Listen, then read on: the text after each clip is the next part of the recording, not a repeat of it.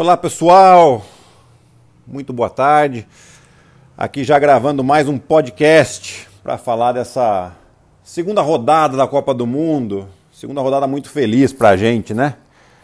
Vitória do Brasil sobre a Grécia, incrível, maneira é, realmente maravilhosa que o Brasil jogou. Mas a gente vai voltar nisso daqui a pouco. Primeiro eu quero dar uns recadinhos aqui, é, para quem quiser ainda, né? Porque A seleção brasileira acabou com o Antetokounmpo hoje, mas tem a camiseta dele sendo sorteada lá no, no blog, é, que eu vou sortear depois do jogo do Brasil contra Montenegro. Né? Então, é, tá lá as condições.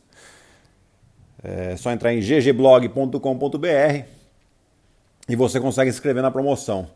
E também para seguir as minhas redes sociais, Giovanoni12, seja no Instagram, seja no Twitter e Guilherme Giovannoni no Facebook.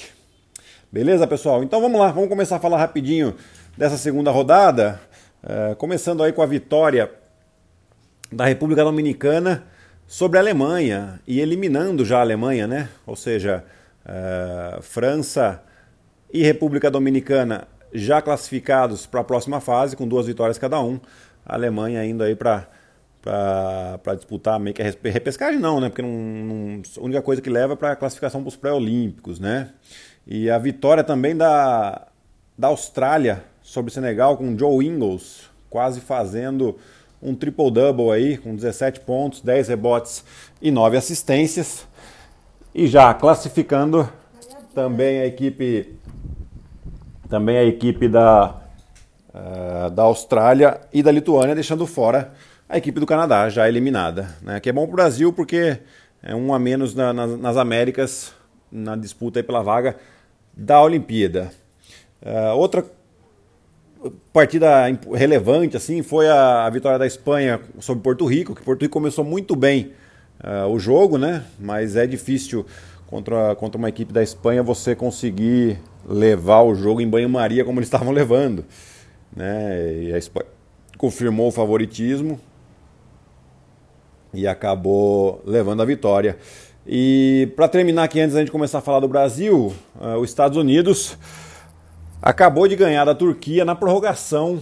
Uh, a Turquia teve duas grandes oportunidades para vencer, tanto no tempo normal e acabou fazendo uma falta no Jason Tatum para cobrar três lances livres, ele teve a oportunidade de fechar, de ganhar o jogo já aí, acabou errando um lance livre.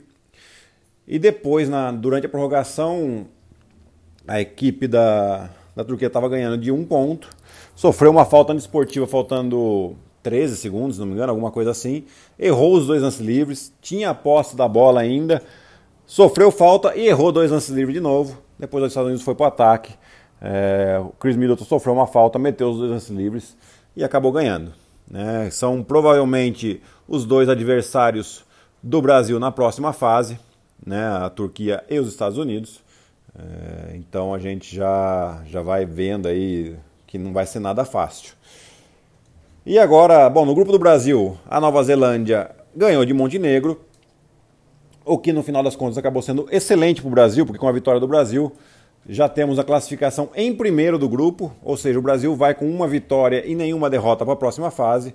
Isso é extremamente importante é, para a sequência do, do, do, da, da, segunda fase, né? Porque você carrega o resultado, ou seja, você vai sem derrotas e você precisa aí pelo menos uma vitória entre Turquia e Estados Unidos. No caso aí, se, se confirma o favoritismo dos Estados Unidos, uma vitória contra a Turquia nos garante na próxima fase.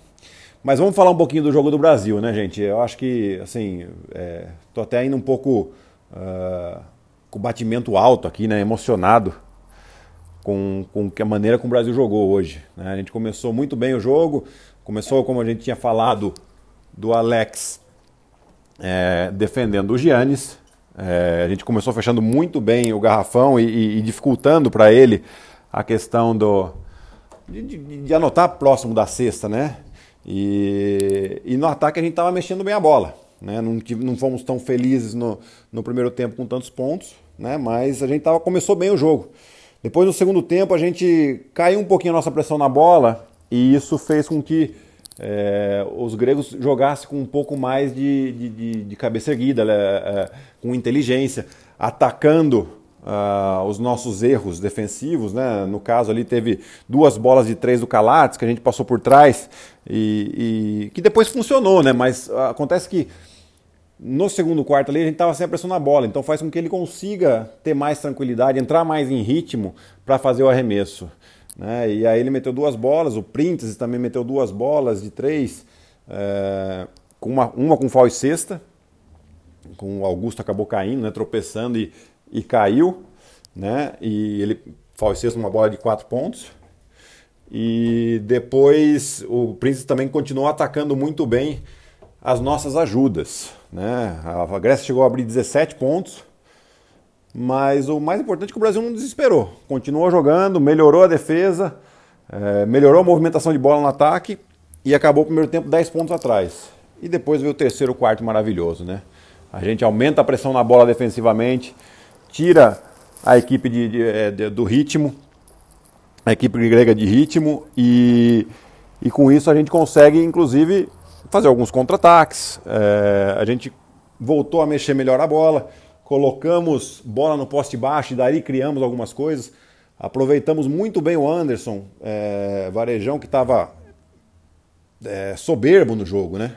E, e, e, com isso a gente consegue abrir mais a defesa dos gregos, né? Ou seja, você mesclando essa bola dentro com a bola fora, dificulta muito para a defesa. Você nunca, não deixa eles nunca em zona de conforto, em, em, você não facilita para a defesa.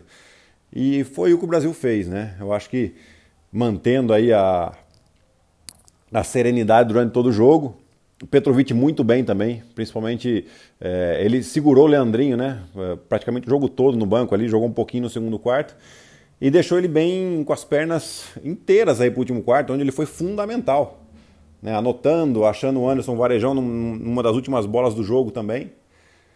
É, e isso, quer dizer, nossos principais jogadores inteiros no final do jogo foi determinante para a nossa vitória. Né? Vale destacar a falta de critério um pouquinho da arbitragem ali, numa falta de esportiva contra o Brasil do Rafa Luz, que a meu ver não foi, mas se ele adotou aquele critério, ele teria que ter dado a falta antiesportiva do Antetokounmpo também em cima do Leandrinho. E ali mataria o jogo. Né? E depois, naquela falta lá de três pontos que ele dá em cima do Didi, é, gostaria de saber se, se fosse o contrário, se ele também apitaria, né? se fosse a favor do Brasil. Uh, enfim. Mas uh, isso é papo para outra, outra conversa. Uh, vamos, vamos aos destaques aqui, né? Eu acho que o Anderson Varejão, lógico, muito bem. Uh, Leandrinho entrou muito bem no último quarto também, pontuando bem e, e, fazendo o que ele sabe fazer, né? Tem muito ponto na mão. Alex defensivamente bem, ofensivamente mexendo bem a, a, a, no ataque, né? Mexendo, se, se movendo muito bem, como ele sempre faz, né? E, e depois disso, Caboclo defensivamente no segundo tempo é, muito bem em cima do, do Antetokounmpo. Rafa Luz como já no primeiro jogo já tinha feito, continuou com a com a sua intensidade defensiva, fazendo o time jogar muito bem no ataque e e colocando o ritmo, colocando todo mundo em ritmo, né? Depois ele até ficou, ficou triste porque ele aquela falta antiesportiva que apitaram dele, ele querendo assumir um pouco a culpa ali, eu acho que não tem nada disso não. Eu acho que ele, a maneira que ele está jogando aí tá, tem sido maravilhosa. E, está de parabéns também. Né? Marquinhos vindo muito bem do banco, metendo as bolas que a gente precisava. Uh, enfim, é, é, assim, um trabalho coletivo maravilhoso. Parabéns ao técnico Petrovic também, que é, matou a cobra e mostrou o pau, né? Falou que sabia como defender o, o Yannis e realmente mostrou uma estratégia é, muito inteligente, que funcionou.